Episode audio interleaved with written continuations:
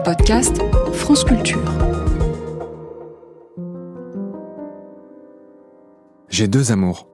Et ce n'est ni mon pays, ni Paris, contrairement à la chanson de Joséphine Baker. En fait, dans cette histoire, j'ai deux amis, Olivier et Pascal, qui eux-mêmes ont deux filles, Marine et Juliette. Et je les connais depuis qu'elles sont bébés. Je les ai portées ensemble, chacune à un bras. Et maintenant qu'elles sont ados, je n'y arrive plus. On a essayé récemment, c'était assez comique. Bref, si je vous parle d'elles, c'est parce que, ayant vécu à l'étranger, je les ai vues grandir à intervalles très espacés. Et à chaque fois que je les revoyais, elles avaient beaucoup changé.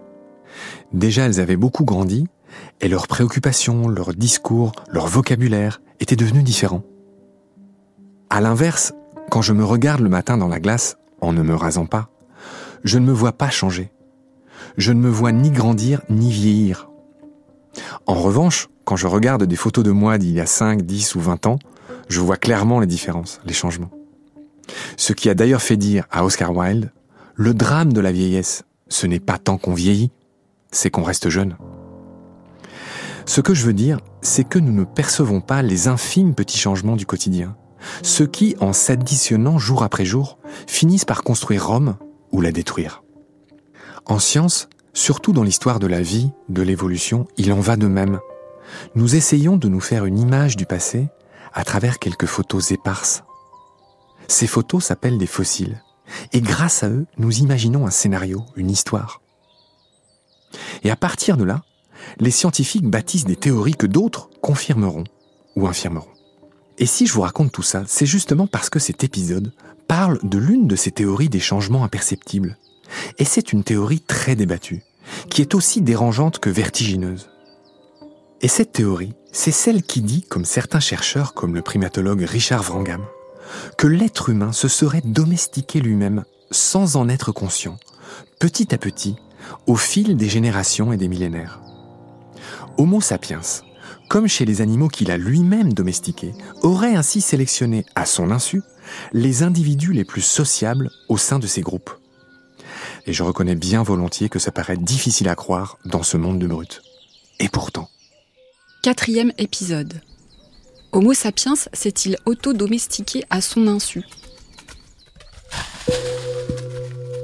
De fait, Homo sapiens, notre espèce actuelle, n'est apparu qu'il y a seulement 300 000 ans.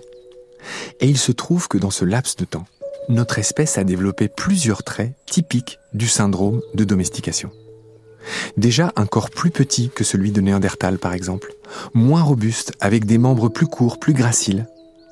Ensuite une face plus aplatie, plus choupie d'une certaine manière. Et surtout, un cerveau plus petit. Et oui, le volume de notre cerveau avait pourtant suivi une trajectoire de fusée depuis 7 millions d'années. Chez Toumaï, le premier primate bipède et donc le premier humain de fait, il faisait 370 cm3, l'équivalent d'une canette de soda en alu.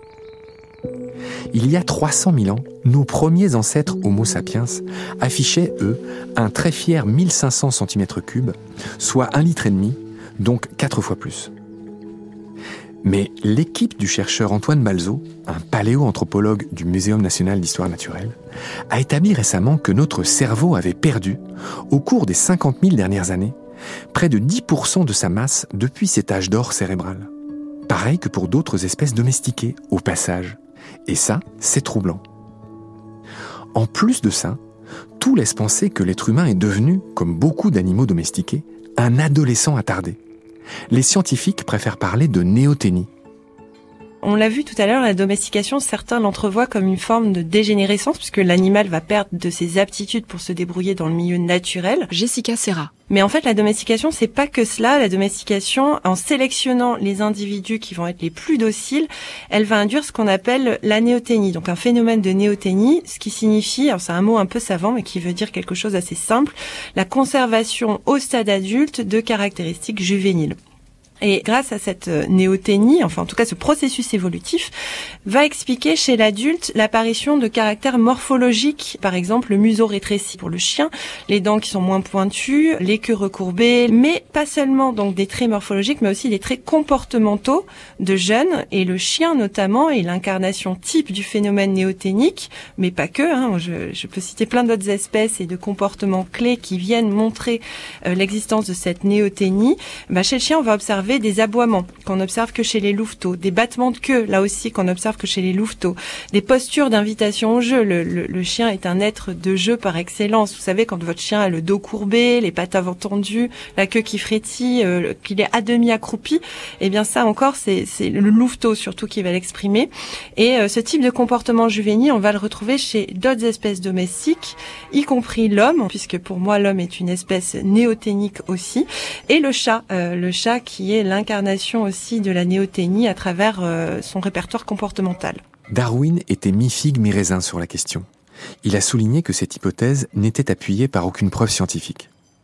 Mais il a aussi indiqué que l'humain partageait des caractéristiques typiques des animaux domestiques, comme une fertilité accrue.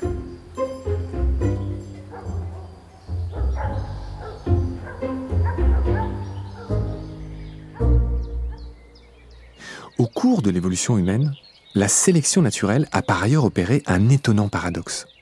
Elle a favorisé la protection des plus faibles par les plus forts. Les plus sociables, donc en gros les sociétés où l'union fait la force, ont fini par avoir un avantage évolutif sur les moins solidaires, celle du chacun pour soi. L'avantage n'est alors plus d'ordre biologique et individuel, il est devenu social et collectif. Donc l'arme la plus puissante de nos ancêtres a été la société et la culture qu'ils ont bâtie.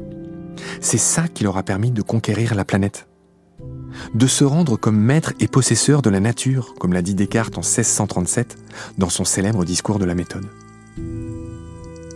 Dans le cas de l'espèce humaine, l'autodomestication Valérie permettrait d'expliquer l'évolution de la sociabilité de l'être humain et ça, effectivement, ça peut être une caractéristique, c'est-à-dire on peut supposer, avec beaucoup de prudence, que les êtres humains les plus solidaires les uns entre eux, qui exploitent collectivement une ressource alimentaire au lieu de s'entre-déchirer pour la possession de cette ressource ont plus de chances de se reproduire et donc de transmettre cette caractéristique de socialisation. Or, qu'est-ce que la domestication? Là, je fais un petit rappel de ce qu'on avait vu dans le premier épisode. Domestiquer les animaux, c'est d'abord les placer en captivité, les isoler du sauvage. Et c'est ce que l'humain a fait en construisant des abris et plus tard des villages. Ensuite, c'est contrôler l'alimentation, la santé et la reproduction.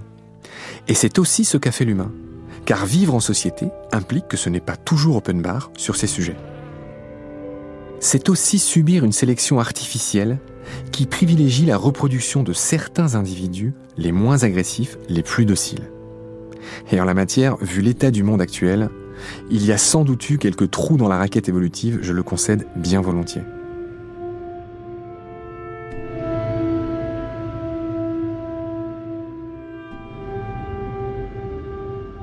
En résumé, plus on transforme notre milieu, moins on est obligé de s'adapter biologiquement à lui.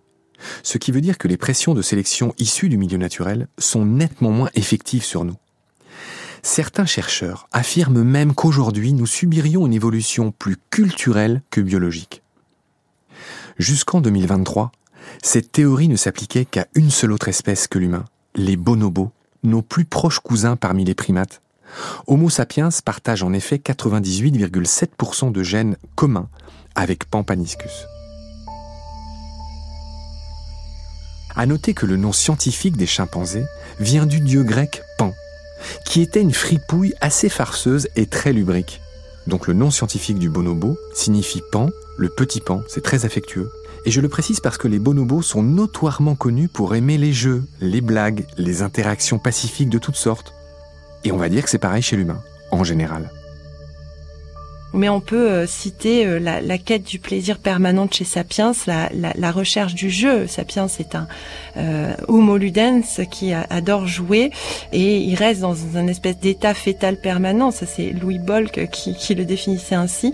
Il bénéficie aussi, certainement grâce à cette néothénie, d'un niveau de plasticité cérébrale qui est absolument inégalé et qui lui a permis d'accéder au savoir qu'on lui connaît aujourd'hui et euh, aux facultés cognitives qu'on lui connaît. Mais selon une étude sortie en février 2023 dans la revue états-unienne PNAS, l'humain et le bonobo ne seraient pas les seuls à s'être autodomestiqués. Ce serait aussi le cas des éléphants. Les chercheurs ont comparé une vingtaine de caractéristiques entre ces deux espèces, comme le nombre et la forme des dents, le taux de cortisol, c'est l'hormone du stress, ou encore l'attitude face à l'infanticide. Comme l'humain et le bonobo, les éléphants sont sociables. Ils bénéficient d'une enfance et d'une éducation longue. Ils ont un système de communication plutôt élaboré. Et les éléphants s'entraident, ils se réconfortent, ils ressentent le deuil et la mort. Alors bien sûr, comme chez d'autres animaux sauvages, les mâles deviennent très agressifs pendant le must, la période du rut. Et oui, chez les éléphants, ce moment a en effet un nom particulier qui vient du persan et qui signifie intoxiqué à l'origine. Pendant le must, les mâles éléphants produisent 50 fois plus de testostérone. En gros, ils chargent tout ce qui bouge. Et vous avez peut-être déjà remarqué dans les documentaires ou dans la réalité ces coulées noires derrière leurs yeux. Cette substance qui coule s'appelle la frontaline et elle attire les femelles qui sont elles-mêmes en œstrus, en chaleur. Bref, en dehors du must, l'agressivité est plutôt contrôlée. Et en plus, les vieux mâles vivent souvent en solitaire. Comme chez les cachalots, ils ne rendent visite à leur clan que pour se reproduire.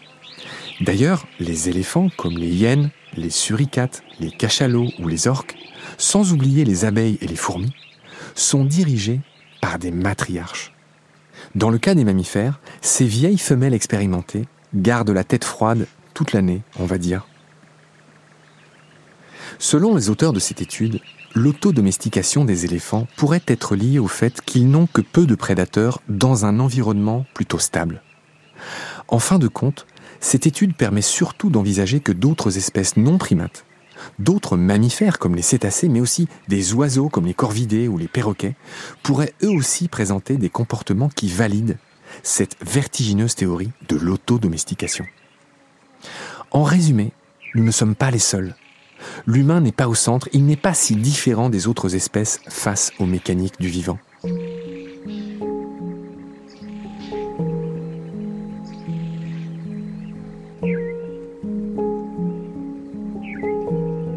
C'est la fin de cet épisode et de cette série. Merci beaucoup de l'avoir suivi. J'espère qu'elle aura contribué à vous rapprocher un peu plus du vivant, à vous investir dans sa protection, chacun à son échelle. Je remercie particulièrement Gérard Guillot du blog Zoom Nature qui m'a aidé à relire et à enrichir cette série, tout comme Hugues Mouret de l'association Arthropologia, que je voulais aussi remercier pour son aide précieuse dans la série précédente sur les abeilles sauvages. Je vous retrouverai bientôt pour raconter d'autres merveilles du vivant, et d'ici là, prenez soin de vous et de ce qu'il y a autour de nous. À bientôt. C'était Mécanique du vivant. Cinquième saison, les domestications. Un podcast produit par Marc Mortelmans, réalisé par Charlotte Roux. Avec l'historienne des sciences et de l'environnement Valérie Chansigo, l'éthologue Jessica Serra et l'archéozoologue Jean-Denis Vigne. Conseiller et chargé de programme, Camille Renard, Thomas Biassi, Élodie Piel. Prise de son, Pierre Monteil, Loïc Delpuech, Bastien Varigo, Marie-Claire Oumabadi. Mixage Guillaume Ledu. Un podcast à retrouver sur l'application et le site Radio France.